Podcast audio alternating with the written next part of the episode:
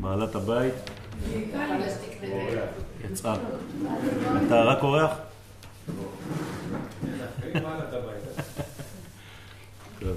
ברשות בעלת הבית. ברשותכם, אה, תודה קודם כל על אה, האירוח. אנחנו נעסוק אה, ברשותכם בחודש חשבן, כהרגלנו בקודש, אם כי קצת באיחור של כמה ימים, אבל זה לא כל כך נורא. לפני שנתחיל את השיעור רק להזכירכם שביום שני בלילה הספרדים מתחילים לומר ברך עלינו. כלומר, התפילה של הגשם ממש ספציפית, לא רק ההזכרה של משיב הרוח ומוריד הגשם, אלא ברך עלינו, אנחנו נתחיל את זה ביום שני בערב. שזה חשוב מאוד, עד כדי כך שאם שוכחים עד סוף העמידה צריך לחזור על כל העמידה.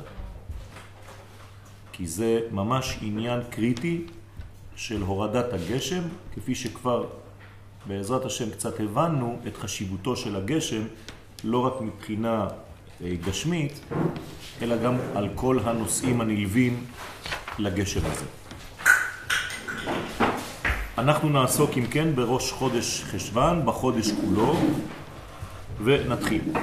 ספר יצירה עוסק בתכונות האופייניות של חודשי השנה, ועל חודש חשבן הוא אומר, המליך אות נון בריח, וחשבן בשנה. שתי אינפורמציות חשובות, האות נון שייכת לריח ולחודש הזה של חודש חשבן, שהוא בעצם ביחס לתשרה החודש השני. החודש שבו התחיל המבול לרדת, שהיה אמור לרדת בעשירי לחודש ונדחה לשבעה עשר לחודש, בגלל, בגלל שבעת הימים שישבו שבעה על מתושלח. זה אומר שיש מדרגה מאוד חשובה בחודש הזה, בין העשירי לשבעה עשר, ותכף ננסה להבין למה. יש להבין כי י"ב צירופי שם י' כו' כשם הוויה, המופיעים בשנה, לפי החודשים, מכונים גם בשם י"ב גבולי אלכסון. והם כמובן מכוונים גם כן לי"ב שעות היום ולי"ב שעות הלילה. כלומר, המספר הזה הוא מספר מיוחד, מספר סודי, שמארגן את מימד הזמן, גם בחודשים, גם בימים, גם בשעות. י"ב החודשים מחולקים לארבע אותיות. כלומר, אני לוקח עכשיו את 12 החודשים, ובעצם אני מתרגם את אותם חודשים לשם הוויה. כלומר, שם הוויה, י' כ' ו' כ', מתאים ל-12 חודשים. אם אני מחלק 12, מחלק ל-4, זה אומר שיש לי בעצם שלושה חודשים ששייכים לכל אות. שלושה חודשים ששייכים לאות י', שלושה חודשים ששייכים לאות ה', שלושה חודשים ששייכים לאות ו', ושלושה חודשים אחרונים ששייכים לאות ה' האחרונה של י' כ' ו' כ'. זה מובן, נכון? לכל אחת מהם מצורפים שלושה חודשים. אז ככה זה עובד. י' הראשונה של י' כ' ו' כ', תקופת ניסן. כלומר שלושה חודשים, ניסן, אייר וסיוון. כלומר בצירופים חייבים החודשים האלה להתחיל באות י'. ה', תקופת תמוז, תמוז, אב, אלול. ו', תקופת תשרה, תשרה חשבן, כסלב. כלומר, אנחנו בחשבן, חייב שהצירוף של שם הוויה יתחיל באות ו'. והתקופה האחרונה, ה', תקופת טבת. אתם שמים לב שזה גם מקביל לסדר השבטים במדבר, שזה גם כן אותו דבר, ארבעה כיוונים עם שלושה שבטים לכל צד.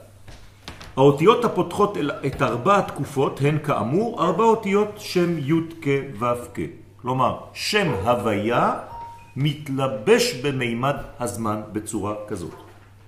ג' הצירופים הראשונים של שם י' כ' ו' כ' יתחילו באות י' והם שייכים לתקופת ניסן. זה אומר שהאות י' כיוון שהיא מחוברת לחוכמה, אז ניסן, אייר וסיוון, יש גילוי חוכמת השם בעולם. בסדר? כיוון שאבא, שזה המדרגה של החוכמה, יסד ברטה, אין פלא שיום העצמאות למשל יחול בחודשים האלה. לא רק העצמאות ממצרים, אלא גם יום העצמאות של העתיד לבוא. למה? כי מה זה עצמאות? זה בא מעולם האצילות, הרי אין גאולה אלא מעולם האצילות, לכן זה שייך לאות י'.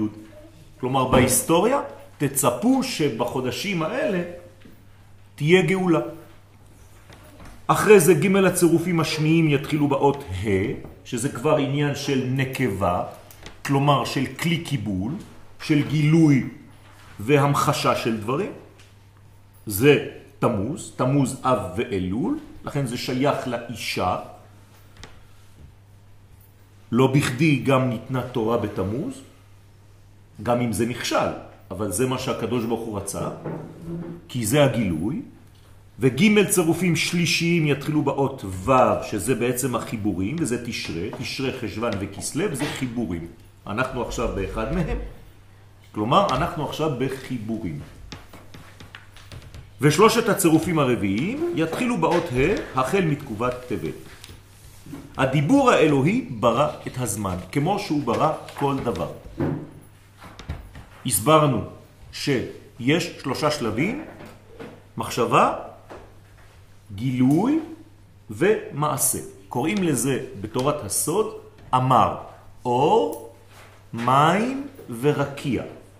לפעמים יש יסודות שנתקעים באמצע, כמו משה רבנו. משה רבנו, בתקופת המבול, נשאר ביסוד המים. אז היה אור מים, אבל חסר רקיע. אם היה רקיע, משה היה מתגלה ונותן תורה לדור המבול. כיוון שמשה לא יצא עדיין מהמים, כי הדור לא זכה, אז משה נשאר במים עד דור אחר, שבת פרעה תוציא אותו, תמשה אותו מן המים, כי מן המים משיתיו. זאת אומרת שגם אצלנו בחיים כל דבר עובר בשלושה שלבים. הוא אמר ויהי, אור, מים ורקיע. אנחנו חושבים, אנחנו מתרגמים את זה לטיפת זרע, ואחרי זה זה רוקע הארץ על המים. לכן הדיבור האלוהי ברא גם כן את הזמן, כלומר שבאמצעות י' ב' אותיות בלבד, מכל האותיות, נבראו י' ב' חודשי השנה וי' ב' המזלות המקבילים להם. כשנאמר בספר יצירה שהבורא המליך אות נון, כלומר מה זה המליך? המלך בחודש הזה זו האות נון, היא המלכה. בחודש חשבן, וקשר בו קטר וצר בו עקרב בעולם. כלומר, המזל הוא מזל עקרב, וצריך להבין מה זה מזל עקרב. ומר חשבן בשנה וקיבה בנפש. כלומר, זה מקביל בנפש האדם לקיבה. מה הפונקציה של הקיבה? עיכול. זאת אומרת שאנחנו צריכים לעכל דברים בחודש הזה. תכף נבין. פירושו של דבר שהוא ישתמש באות נון כדי לברוא את חודש חשבן. מה אמר הקדוש ברוך הוא כדי שהחודש הזה יהיה? נון. זה, זה מתקשר לשבוע? כי שבוע זה חמישים, אבל זה גם חמישים. לאט לאט. לאט לאט. קודם כל הוא אמר נון. החודש הזה נברא באות אחת. היא השייכת לכל החודש. כלומר, אם אתם צריכים להסתכל ולראות בוויזואליזציה של החודש הזה, כל החודש הזה הוא אות נון כפופה. תעצמו את העיניים ותראו את האות הזאת בולטת. זה האות של החודש, היא המלכה. הוא המליך אותה על החודש כי היא בראה את החודש. דרכה החודש נברא. כן. אז זה, זה בדיוק העניין. עכשיו אני משתמש באותיות האחרות שבראו ממש ספציפית את החודשים. אז עכשיו יש לנו, הרי חשבן זה לא ראש, זה תשרי הראש, נכון? שמתחיל בו' של י' כו' כ'. נכון? אז אני צריך לדעת מה האות שברא את החודש שבאחרי. החודש שבאחרי זה חשבן, האות לא קשורה עכשיו לי' כו' יש לה אות בפני עצמה, נון. יש חודשים שלא נברא להם שם אותיות. לא. כל החודשים יש רק 12 חודשים בשנה. אז הקדוש ברוך הוא השתמש ב-12 אותיות כדי לברוא את החודשים האלה. לא השתמשו בכל האותיות לכל החודשים. בסדר? לאט לאט, אז לאט לאט, לאט לאט.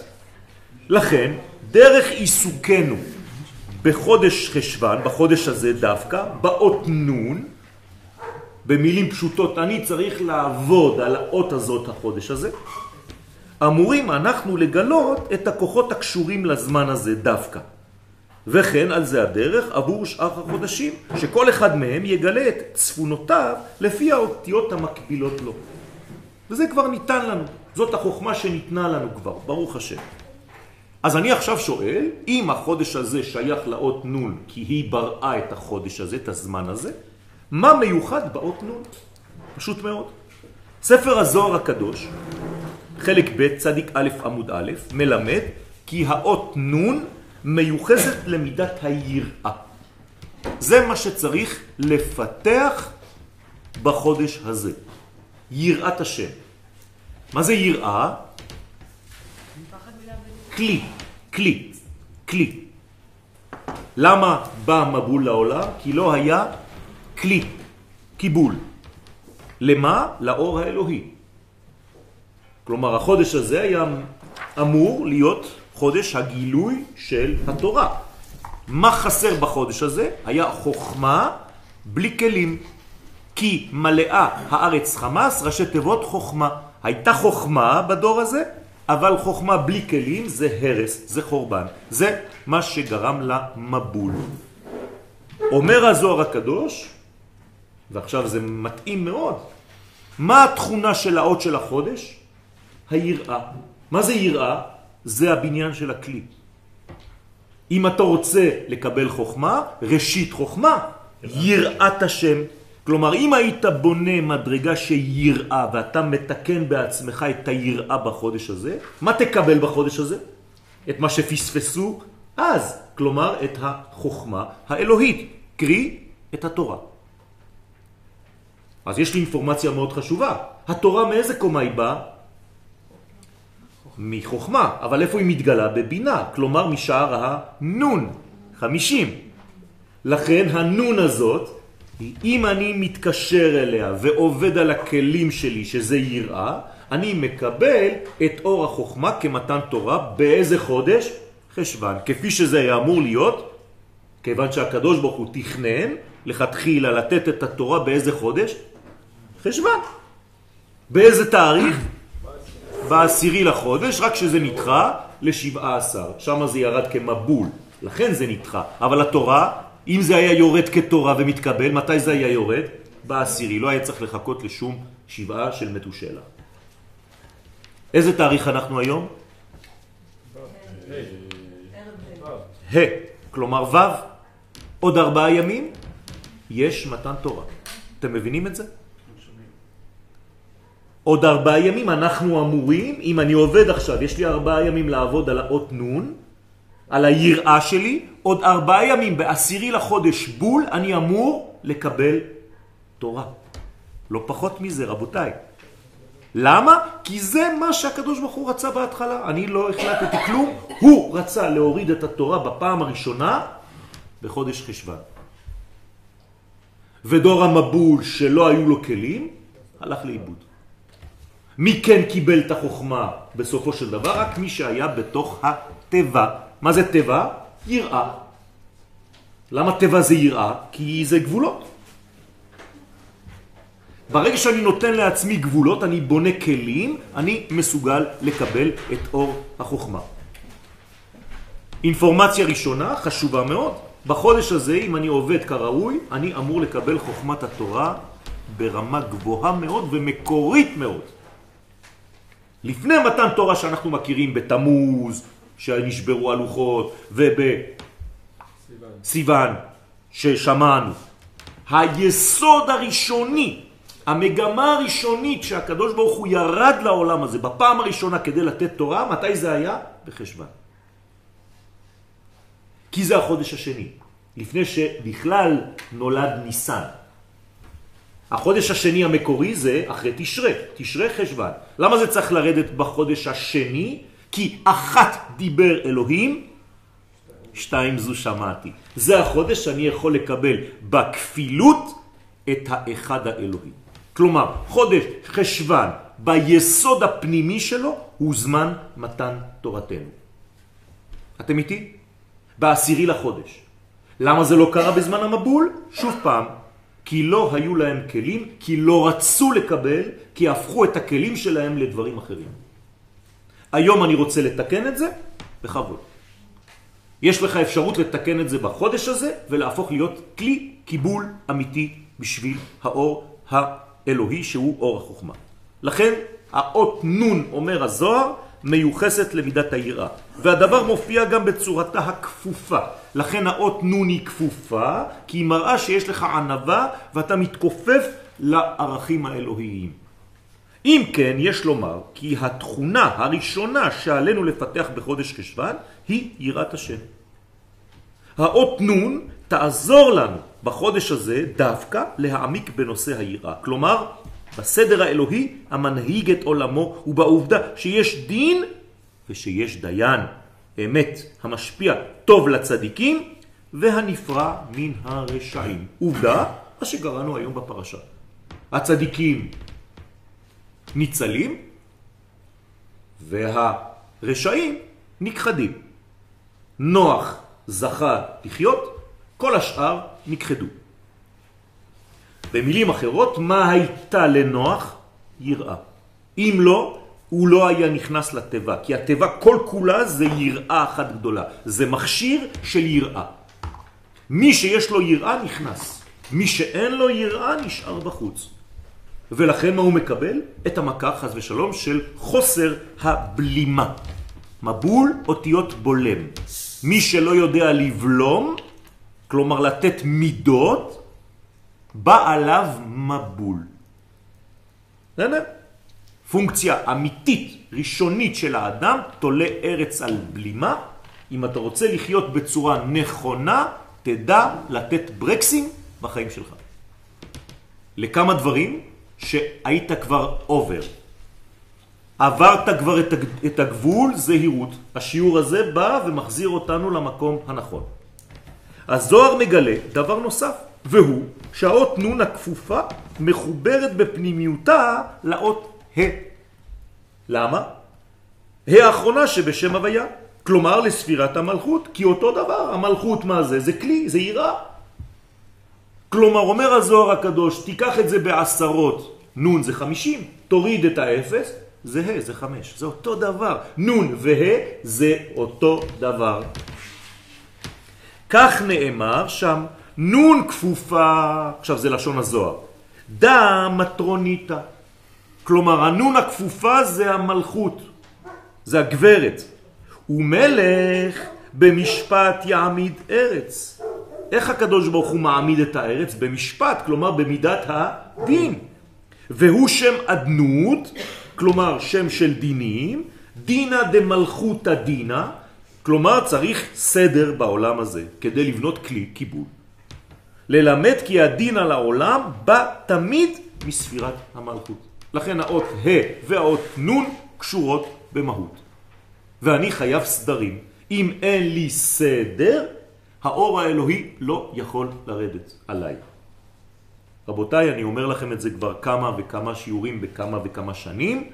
מי שאינו מסודר בחייו, בכל התחומים, החל מהרכב שלו, מהבית שלו, מהעבודה שלו, מהבגדים שלו, מכל הדברים, יש כאן סימפטום של מחלה יותר פנימית.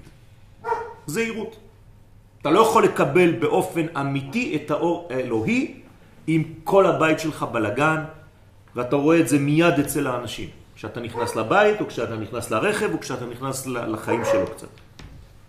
הסדר זה מה שמביא את האור האלוהי.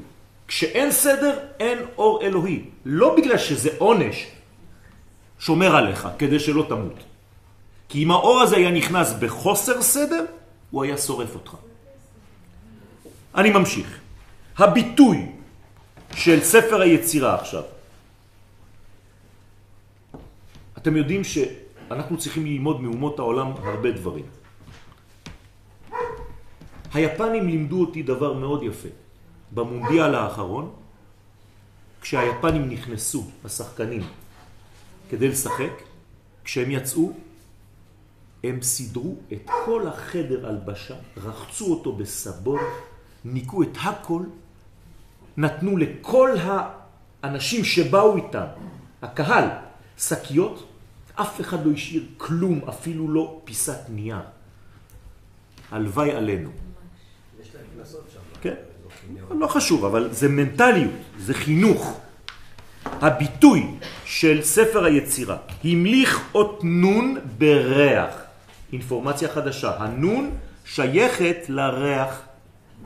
וקשר לו כתר, וצרפן זה בזה, וצר בהם הקרב בעולם, וחשוון בשנה, ודקין בנפש זכר ונקבה. מה זה דקין?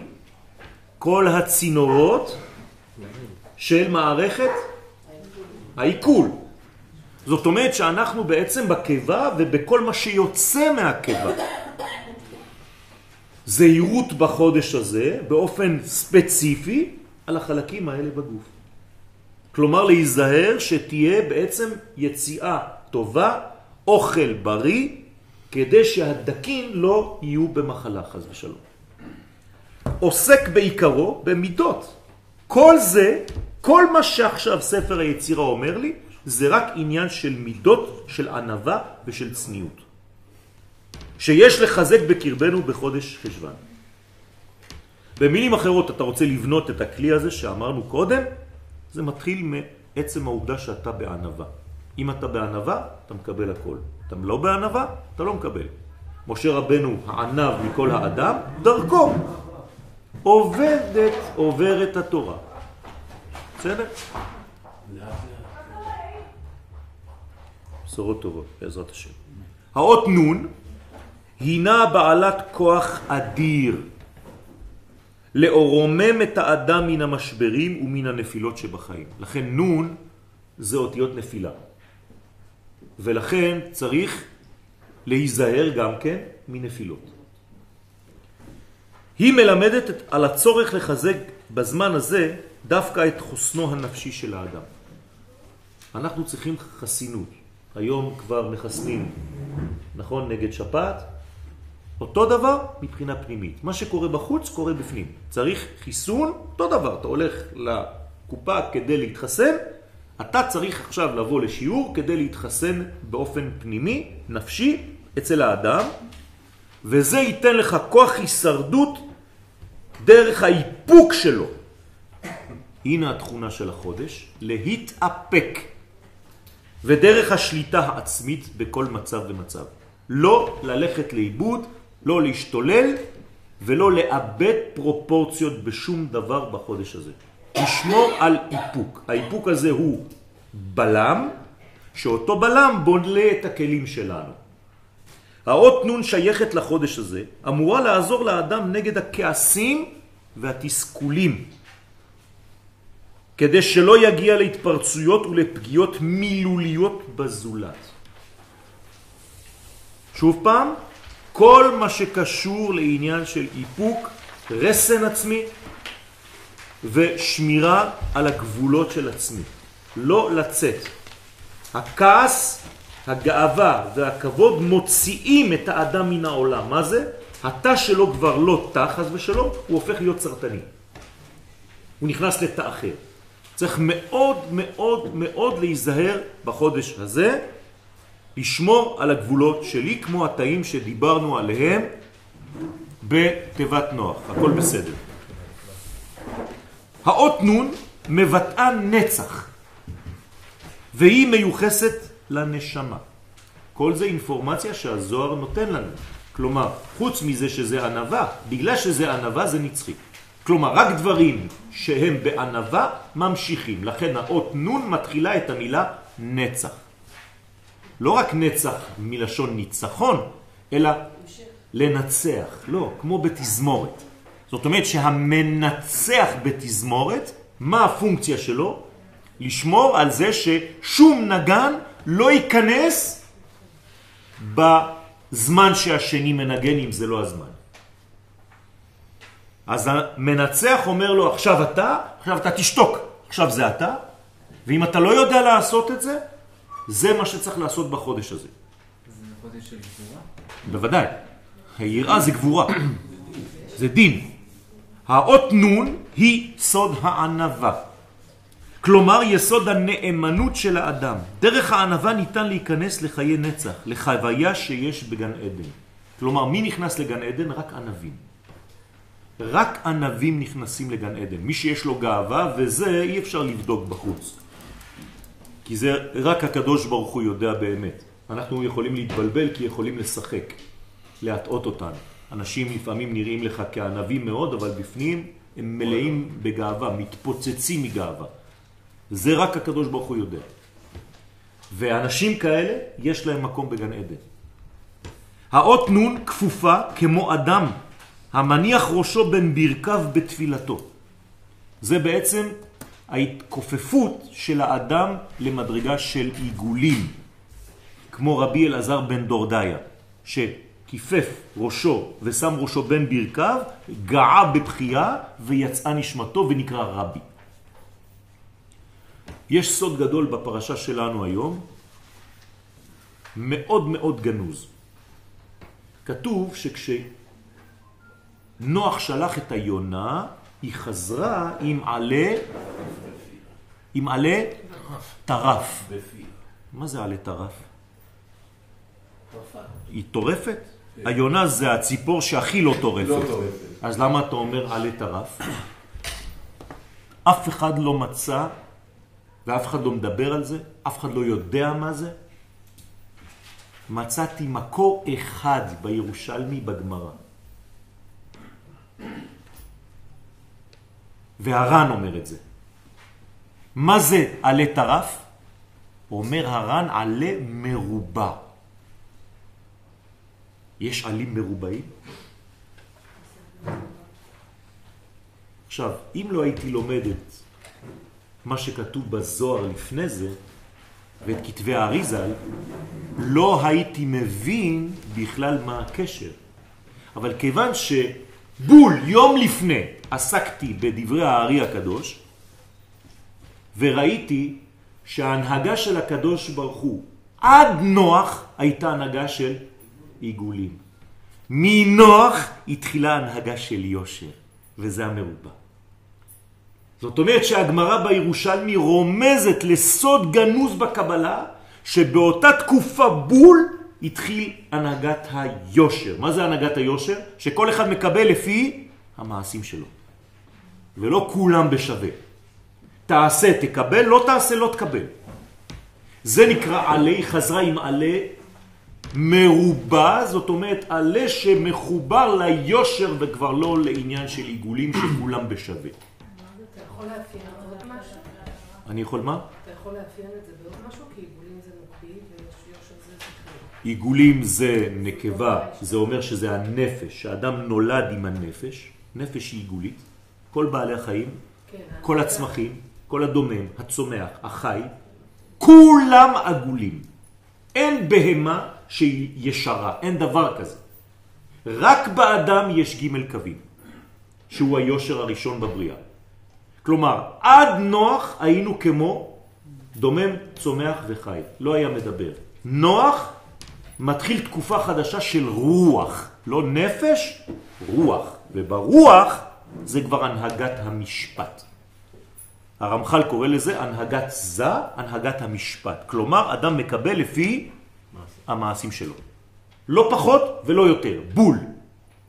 זה בעצם מה שקורה כאן. במילים אחרות, אתה תקבל לפי מה שאתה תבנה ככלי קיבול.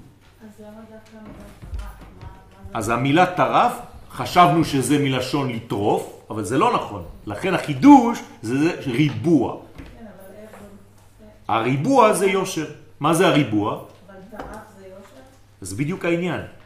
האם אתה מסוגל לתרגם את החיים שלך שהם בעיגולים, שבהשוואה במדרגה של יושר, של ישרות, ואתה כבר לא רוצה לקבל חינם מהקדוש ברוך הוא, אלא לפי מעשיך. האות נון כפופה כמו אדם המניח ראשו בין ברכה בתפילתו. האות נון הסופית היא סוד עולם הבא. כלומר, מה קרה לנון? היא פשוט נפתחה. הנון הכפופה הפכה להיות נון זקופה. מתי האדם יכול להיות כבר זקוף? רק במדרגה של עולם הבא. כלומר, עולם הגמול, מי שכופף עצמו בעולם הזה כאות נון, זוכה להיות זקוף, מכובד וגדול כדוגמת האות נון הזקופה במדרגה של עולם הבא. תחתונים למעלה ועליונים למטה. מי שהיה בעולם הזה ענב מקבל בעולמות העליונים כבוד גדול. מי שהיה בעולם הזה גאוותן לא מקבל כלום. יש קשר אליך בבת הערבה, כי שם זה מנצפח. כן. האות נון הראשונה בתורה, עכשיו אני הולך לחפש, כל זה האות נון של החודש. מתי הופיע האות הנון הראשונה? בתיבה נפש. ויהי האדם לנפש חיה. נון ראשונה בתורה, לא הייתה נון כזאת, עד נפש. רמז לזהותו הפנימית של האדם, ששם בעצם זה כל הבניין הזה של החודש הזה. כלומר, אני צריך לעבוד בחודש הזה על הנפש. מה זה הנפש שלי? מה זה נפש באדם? רצון. רצון. הרצונות שלי, הרי כתוב בתורה, לא כתוב בתורה אם אתה רוצה, אם יש את נפשך. ככה אומרת התורה אם אתה רוצה. היא לא אומרת אם אתה רוצה, היא אומרת אם יש, נשאלה את נפש הנערה. כלומר, אני רוצה לראות מה אתה רוצה בפנים. אז בחודש הזה תבנו כלי, והכלי שלכם זה הרצון שלכם. ערכה המספרי של האות נון הוא 50. לכן האות המקבילה לה במספר קטן היא האות ה' שערכה המספרי הוא 5. האות נון היא נקבית כמו האות ה', אותו דבר, אלא שהיא בסוד הריבוי בעשרות לעומת הה שהיא ביחידות. נוני הים, נון ברבים, כלומר הדגים, בארמית נון פירושו דג. נוני הים, דגי הים. דגי הים התברכו בריבוי תולדותיהם, והרמז מכוון לתלמידי החכמים המחדשים בתורה כמעיינות נובעי חוכמה. כלומר, איך אפשר לראות אם אתה תלמיד חכם אמיתי בתורה? אתה נון, כי אתה ענב, ואיך יודעים שאתה באמת ענב? אתה אין סוף חידושים, כל הזמן חידושים אחרים חדשים. זו מדרגה שאפשר לראות בעולם הזה, סימנים. מי שמחדש ומתחדש כל הזמן, פירושו של דבר שהוא תלמיד חכם אמיתי. מי שלא מצליח לחדש ונרדם ומזדקן בתורתו הישנה, הוא לא כמעיין נובע. בתורה ישנן שבע אותיות, שעטנז גץ, המקבלות קטר מעליהן, והאות נון היא אחת מהן. מה זה אומר? שהאותיות האלה, שזה שטן עז, כלומר אם אתה לא יודע לטפל באותיות האלה, חז ושלום, הכוח השלילי שולט בך. ואם אתה יודע לטפל בהן, אתה מקבל קטר על הראש. זה בעצם התגים שאנחנו שמים עליהם על הראש. הענבה המיוחסת לאות נון יכולה לרומם אותה למדרגה של מלכה. משה רבנו זכה להתאמן בהר נון בו, כי הוא היה כזה. היה בו נבו, היה בו נון. רמז להיותו האדם הענב ביותר מכולם. והאיש משה ענב מאוד, לא סתם ענב, ענב מאוד מכל האדם אשר על פני האדמה. אם התורה מבזבזת מילים כדי להדגיש את ענוונתנותו של משה, זה לא סתם. לכן זכה להוליד, להוליך את תורת השם בעולם הזה. הוא היה החדשן הכי גדול. כלומר, למה התורה עברה דרכו? כי הוא היה באמת ענב מבפנים. על זה אי אפשר לרמות ולשקר. לכן הוא הוליך את כל התורה. אין לך דבר שאני יכול לחדש היום שמשה לא קיבל. הקלקול האפשרי באות נון הוא הנחש. או הנחש. זה אותו דבר. כלומר שהוא חש את עצמו. היה ביטוי כזה שכבר עבר מן העולם לפני כמה שנים. מה אתה חש? כן, עדיין? אוקיי, אני כבר לא שומע את זה מהילדים, אבל למדתי הרבה דברים. אחד מהם זה מה אתה חש, כן? אתה חש את עצמך, זה הנון חש. אתה חש יותר מדי את עצמך. אתה מטפל יותר מדי בעצמך. לכן אתה כל הזמן בכעסים, כל הזמן באיך אני מרגיש, ואיך אני, ואיך אני, ואיך אני. תפסיק. שעניינו הוא התגברות השכל האנושי על דעת השם. סוד נון שערי טומאה. יש נון שערי קדושה, יש נון שערי טומאה, אותו דבר. בחודש חשבן החל משפטם של בני דור המבול אשר הרבו לחטוא. מידת הדין, רפאל, שהתעוררה עליהם, למה דווקא מידת הדין התעוררה? היא לא התעוררה, היא הייתה פה, זה החודש. פעלה מידה כנגד מידה עקב העובדה שלא הייתה בהם יראת השם. לא בנו כלי. מה הכלי שראינו היום? הטבע. הטבע זה הסימבול של הכלי הזה. הם לא בנו את הכלי הזה. עד כדי כך שהגיעו למסקנה דלת דין ולת דיין. הם לא האמינו בכלל שהקדוש ברוך הוא עושה דין בעולם הזה, שהכל מקרי. הקדוש ברוך הוא בכלל לא, לא מטפל בעולם הזה. אחרי זה, כשנוח נכנס לתיבה והם נשארו בחוץ והמבול התחיל, כתוב שהקדוש ברוך הוא סגר, הוא סגר את התיבה. למה? מה זה סגר את התיבה? תסתכלו ברש"י שם, הוא שם אריות ונמרים מסביב, כי כולם רצו עכשיו להיכנס לתיבה, התחילו לשבור הכל. זרקו אבנים, זרקו מקלות כדי לשבור את הטבע כדי להיכנס. והאריות שמרו, וזה נקרא שהקדוש ברוך הוא סגר בפניהם, וכולם מתו. מתו בחנק, כן? בתביעה, חז ושלום. זה מוות אכזרי מאוד, מוות קשה מאוד. גם שרפה, לא? זה המים, אבל זה מים, זה מים חמים. זה, זה הכל אותו דבר באותו, כלומר, הם נמסו, נמסו. ספר איוב מתאר את מצב האנושות בדור המבול. תראו מה אומר ספר איוב. יבלו בטוב ימיהם, כלומר כל מה שהיה להם בראש זה רק דיסקוטקים ופאבים ומסעדות, וברגע שאול יחתו, כשהם מתחילים להגיע לשאול ורואים שאין כבר מנוס, מתחילים לפחד. כלומר שחיו ובילו ללא שום יחס לערכי המוסר, ורק שהבינו שדרכם לשאול, היו פוחדים. ויאמרו לאל, סור ממנו, שחרר אותי. אומרים לקדוש ברוך הוא, מה אתה יושב לי על הווריד? ודעת דרכיך לא חפץ, אני רוצה לחיות כמו שהחיים שלי, אני מחליט, אתה לא תחליט עליי מה אני עושה. מה שדי כי נעבדנו? תראו מה הם אומרים לקדוש ברוך הוא. מי אתה בכלל כדי שנעבוד אותך? ומה נועיל כי נפגע בו? וגם אם הייתי עושה משהו רע, אתה חושב שזה משנה משהו בסדר הקוסמי הגדול? מי אני בכלל? אני משנה משהו? תראו מה זה, זה אנשי המבול. רבותיי, דור רשע. המצב המתואר כאן הוא תנועה אנושית, מכוונת, לניתוקו של הבורא מעולמנו. כלומר, רצון לביטול הידיעה של דרכי השם, והמסקנה שנבעה כנראה מייאוש מוחלט מכל אותם ערכים עליונים. כיוון שראו עצמם קטנים ביחס לאלוהות. וחשבו שמעשיהם אינם מעלים ואינם מורידים כהוא זה את מצבו של העולם.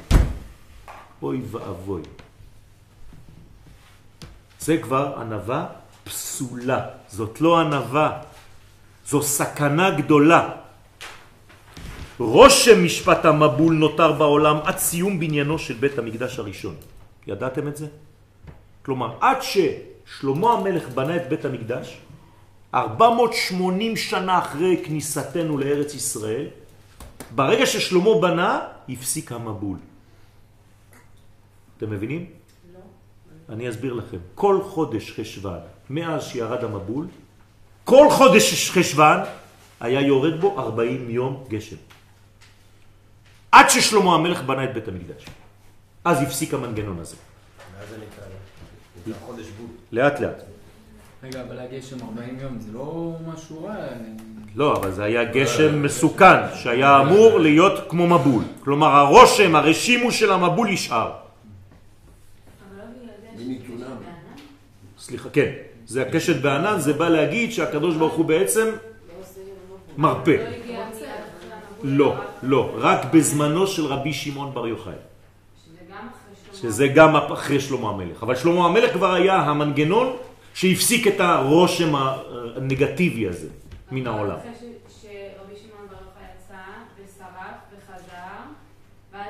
לא נראית הקשת בימיו. מה זה אומר? שהוא בעצמו היה הקשת, לא צריך אפילו קשת.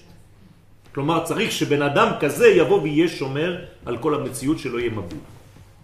במילים אחרות, בית המקדש, למה הוא הפסיק את רושם המבול? כי זה כלי. זה כלי קיבול של הקדוש ברוך הוא. עד שלא היה כלי כזה, הקדוש ברוך הוא עדיין, במרכאות, כועס. מתי תבנו לי את הכלי הזה? בימי שלמה המלך עליו השלום, המדרש בתנחום הנ"ח, תשימו לב נוח, מגלה דבר פלא, שבכל שנה ושנה, בחודש חשוון, מאז תקופת המבול, היו גשמים יורדים על העולם במשך 40 יום. תופעה זו נמשכה עד שבית המקדש נבנה. בית המקדש הוא גילוי שכינה בעולמנו. לכן מה שהיה עובר עד אז דרך הגשמים, התלבש בדמותו של הבית הראשון, והגשם פסק. לא בכדי קרא שלמה המלך לחודש חשוון בשם ירח בול. החודש שלנו נקרא בול, מה חסר? מים, מם, 40, 40 ימים של מים. כלומר, בכוונה תחילה משה רבנו הוריד מהמילה מבול את המילה מם ונשאר בול. הוא הסיר מתיבת מבול את האות מם, העולה למניין 40, בשימת דגש על העובדה שרק משעה שהוקם בית המקדש התבטל רושם המבול מן המציאות ולא נשאר ממנו כי אם בול. מה זה בול בעברית? דיוק. דיוק. כמו שאנחנו אומרים היום בול. בול פגיעה. הקמת המקדש בעולם כמוה כיצירת כלי קיבול לגילוי השכינה. מה שהיה אמור לרדת ולהתגלות בעולמנו בלבוש הגשם בדור המבול, כלומר התורה, הופיע בסופו של דבר בדמותו של בית המקדש. מה זה בית המקדש? כלי קיבול לתורה. מה יש בקודש הקודשים? תורה. המבול ביטא אפוא את החמצת הדור בקבלת ערכי השם, והתיקון לזה היה בית המקדש. כלומר, בית המקדש הוא תיקון המבול. מה זה בית המקדש? יראה. בבית המקדש איך צריך ללכת? ברגש. מה זה ברגש? צריך להיזהר מאוד. אתה מוריד נעליים, אתה מסיר נעליים בבית המקדש, אתה צריך ללכת בשקט, אתה לא צריך לעשות רעש. זה כאילו שאתה שומע קול בבית המקדש שאומרים לך, הלו, הלו, אל תפריע לי פה.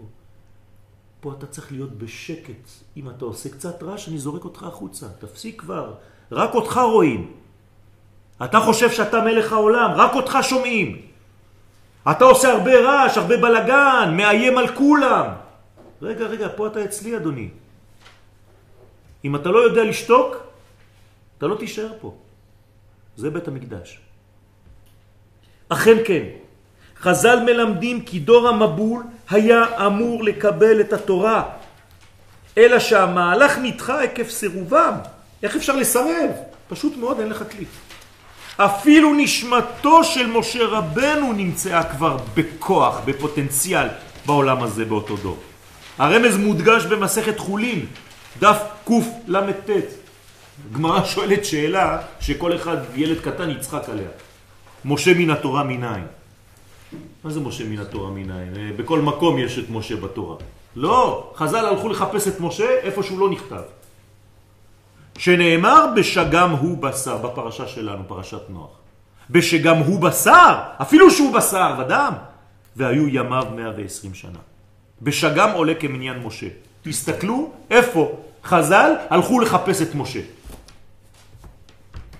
זה כמו המן מן התורה מנין, המין העץ. מרדכי מן התורה מנין, מורדרו. מה זה המשחקים האלה? משה רבנו, למה הלכו לחפש אותו במקום שהוא לא נראה? כדי לומר לך שהוא כבר היה שם, אבל עדיין בפוטנציאל, רק ביסוד המים, עוד לא הגיע ליסוד הרקיע, המימוש. נשאר בשלב המעבר ביסוד המים, אור מים רקיע, ולא הגיע נשמתו ללבוש גופני המכונה רקיע. אז הוא ממתין במים. על הפסוק בפרשת נוח, בשנת 600 שנה, לחיי נוח, בחודש השני, בשבעה עשר יום לחודש, ביום הזה נבקעו כל מעיינות תהום רבה וארובות השמיים נפתחו. מלמד ספר הזוהר הקדוש באופן מפורש. חלק ג' רט"ז א' דעתיד הווה משה לקבל אורייתא בדרה דתופנה. אומר הזוהר הקדוש, משה היה צריך לקבל תורה בזמן המבול, בדור המבול. תופנה זה מבול. אז א', נבקעו כל מעיינות תאום רבה, מה אומר הזוהר? שנפתחו אז מבועי דחוכמת התאה, כלומר סוד גילוי רזי התורה שבעל פה. ב', וערובות השמיים, אומר הזוהר, הן תראה דחוכמת תורה שבכתב, שהיו אמורים לקבל תורה שבכתב. כלומר, בדור זה של המבול היו צריכים לקבל גם תורה שבכתב, גם תורה שבעל פה, ולכן נפתחו כל ערובות השמיים, כמו שהם נפתחו במתן תורה. תכלית הבריאה היא לעשות לו התברך דירה בתחתונים. רבותיי, כל העבודה שלנו כיהודים, כאנשים שומרי מצוות, שמשתדלים בעבודת השם, זה דבר אחד, לא לשכוח את זה. זה רק לעשות כמה שאפשר כדי שהקדוש ברוך הוא יתגלה כאן, כמה שיותר מהר. כלומר, לגלות את ערכי השמיים בארץ. אלא שדור המבול מנע זאת בחטאיו וגרם לסילוק השכינה מן העולם. לא רוצים אותך, הקדוש ברוך הוא, לך מאיתנו. תישאר בשמיים שלך, אתה לא מעניין אותנו בכלל. אני עושה מה שבא לי. ככה אני מרגיש. רק בשעה שבית המקדש נבנה, חזרה השכינה ורושם המבול נעלם מן המציאות. אני חוזר לאות מ', נון. חז"ל מלמדים כי האות נון מיוחסת ליראת השם. לכן הקשר שלה לחוש הריח. מה הקשר לחוש הריח? כמו שאומר ספר יצירה, המליך אות נון בריח. למה ריח דווקא? בא ללמד כי מי שירא את השם מפתח בקרבו את חוש הריח באופן מיוחד. רבותיי, אם האף שלכם פתוח, תדעו לכם שקיבלתם יותר רוחניות. לכן הרחניות והרוחניות זה אותו עניין. ואם האף שלכם סתום ואין לכם חוש ריח מפותח, אתם צריכים לעבוד על היראה שלכם, לא על חוש הריח ישירות, כי זה רק הסימפטום.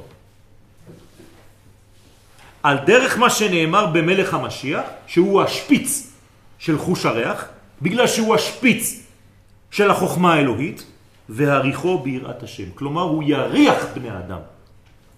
רק לפי הריח הוא יגיד אם זה רשע או זה צדיק, אם זה גאפתן או זה באמת ענב. שיהיה מורח ודאים. כלומר, הוא יוכל לדון לפי הריח. היה אוטיסט כזה, שנפטר, קראו לו אמיר. והוא היה מריח אנשים. היו נכנסים אליו, דבר ראשון, לוקח להם את היד ושם ליד האף. אני ראיתי את זה במו עיניי והייתי שם. ואוי ואבוי, היו אנשים שכשהם היו נכנסים, הוא היה מריח ומתחיל לצעוק, והאימא אומרת לבן אדם כדי לא להעליב אותו, עדיף שתלך, עדיף שתלך, הוא ממש לא בסדר, כנראה שהוא לא טוב. אני ראיתי את זה. ואנשים אחרים היו מגיעים, היה מריח ועושה ככה. פשוט מאוד לפי הריח היה יודע איזה מצב אתה נמצא היום.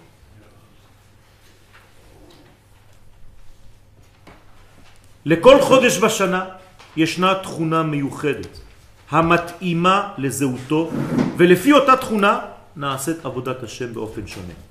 עניינו של חודש חשבן הוא לחזק את האדם מכל נפילותיו ולהשיבו אל תחום הקדושה דרך מידת היראה. אם אתה ירא את השם, אתה מאמין שכל דבר הוא לטובה, ואתה יודע שזה הכלי שלך, תשמור את המקום שלך והכל בסדר. כשהמגמה המרכזית היא לגלות מחדש את השכינה בתחתונים, כפי שעלה ברצונו המקורי של הקדוש ברוך הוא, כשביקש לתת את התורה לדור המבול. אני אגיד לכם גם מה קורה. כשאדם לא ענב, למי הוא דואג? לעצמו. כלומר, הוא כבר לא דואג לקדוש ברוך הוא להשכין את השכינה שלו בעולם הזה. הוא כל כך מרוכז בעצמו ובכעסים שיש לו ביחס למה שלא עושים כמו שהוא חושב, שהוא כבר לא מעוניין בכלל בעבודת השם. מה שמעניין אותו זה עכשיו הבעיות שלו, ההרגשות שלו. חודש חשבן ביסודו, הזמן המכוון מראשית הבריאה למימוש הנבואה. כי מלאה הארץ דעה את השם כמים לים מכסים. עכשיו אתם מבינים למה זה כמים לים מכסים? פשוט מאוד, כי זה בעצם הבניין האמיתי. מאיפה באו המים התחתונים של המבול? מה? מהתאומות. אתם יודעים ש... תיכנסו לאינטרנט, תיכנסו לאינטרנט ותכתבו מי תהום.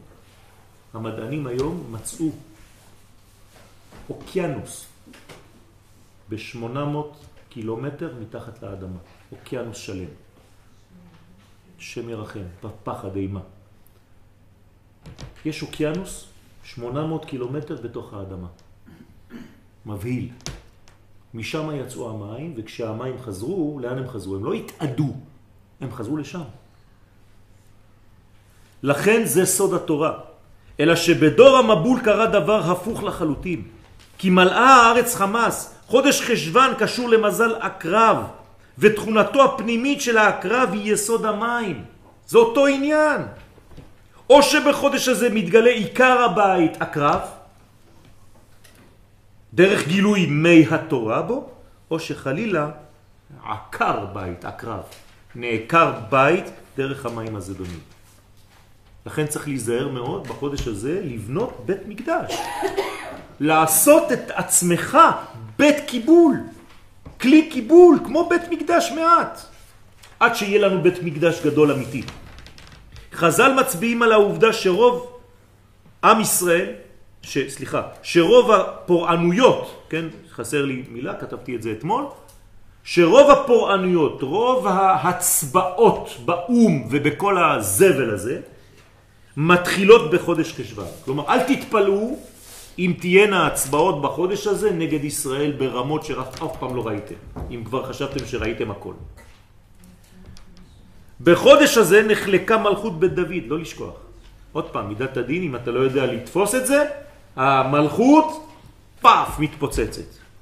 ומן הסתם לא מדובר בעונש בלבד, אלא בפוטנציאל אמיתי, הגנוז בזמן הזה דווקא. צריך להיזהר מאוד. או שאנחנו מתאחדים בחודש הזה, או שחס ושלום עוד פעם, המלכות מתפרקת. לכן צריך לתקן את כל מה שקשור למלכות השם בעולם. רק כשהדבר אינו נעשה, אז היה נזק תופס את מקום הגילוי, חז ושלום. כשבנה שלמה המלך את בית המקדש הראשון, הוא ביקש רחמים ופסקו הגשמים, שהיה בהם רושם המבול מן העולם. הוא הבין את זה, הוא ידע את זה. הגמרא בבבא קמא אומרת אין מים אלא תורה. כלומר שדור המבול היה אמור לקבל את התורה, אלא שלא רצו, ולכן הפכו המים למים זדונים. שטפו את העולם ושינו את צורתו. זהו שכתוב אחר כך, ויהי המבול 40 יום. בהתחלה זה התחיל כגשם, ואחרי זה זה מסתיים כמבול. גם הזוהר הקדוש חלק ב' קל"ז ב' ובעקבותיו גם רש"י, ויהי הגשם על הארץ 40 יום, לפי שהורידם ברחמים, ככה אומרים שניהם, שאם ישובו יהיו גשמי ברכה. אלא שבני דור המבול סרבו לקבל את התורה, ובכל זאת אומר הזוהר הקדוש על הפסוק בשנת 600 שנה לחיי נוח בחודש השני ב-17 יום לחודש ביום הזה נפקעו כל מעיינות תאום רבה והארובות השמיים נפתחו מה אומר הזוהר? נשאר רושם כזה בעולם מלמד שהוא רמז לאלף השישי שאנחנו נמצאים בו בשנת 600 אה, לחיי נוח זה עכשיו ויפתחו מחדש תראה דחוכמתה לעלה ומבואה דחוכמתה לטאטה. בזמן הזה, באלף הזה, ובמיוחד כשאנחנו כבר בשישי של השישי ויותר מזה, כל הערובות של השמיים ושל הארץ ושל חוכמת השם זה הזמן לגלות אותם. מכאן, מכאן אומר הזוהר שלפי החשבון המדויק קובע אריזל שכבר לפני 400-500 שנה לא רק מותר אלא חובה ללמוד את הקבלה ואת הזוהר הקדוש, במפורש בהקדמה לספר הזוהר. למה? כי זה הזמן שערובות השמיים והחוכמה של העולם הזה מתפתחת ומתגלת בעולם. ואסור לפספס את התורה הזאת, כי היא הכלים שאנחנו צריכים אותם לאופטימיות של הזמן הזה. אמרתי לכם, ואני חוזר, אומר הזוהר הקדוש במפורש, מי יזכה להיות בזמן הזה ויהיה בהנאה ולא במצב רוח כל הזמן של דיכאון ושל התפוצצות, מי שיהיה מחובר לאיילה הקדושה. מה זה האיילה הקדושה? כנסת ישראל, ויבין את הסודות האלה. מי שמבין את הסודות האלה ייקח בסבלנות שהגל הזה יעבור, ובעזרת השם אנחנו נגלה את הדברים הגדולים. אסור שחז ושלום נתפוצץ, כי אנחנו לא מתקנים את המידות שלנו.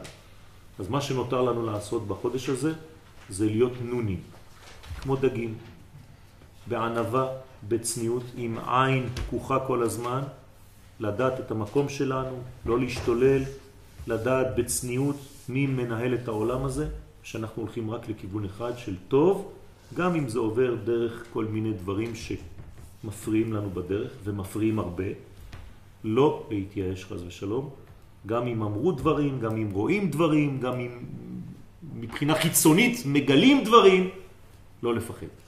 יש מנהיג לעולם, והוא עושה את העבודה הזאת, לא להתייאש. כל ייאוש, אפילו של חמש דקות, זה אומר שבאותם חמש דקות אתה חושב שהקדוש ברוך הוא לא נמצא, הוא עזב את העולם. לא להיכנס לזה רבותיי. הקדוש ברוך הוא מנהיג כל הזמן את כל המציאות. חודש טוב.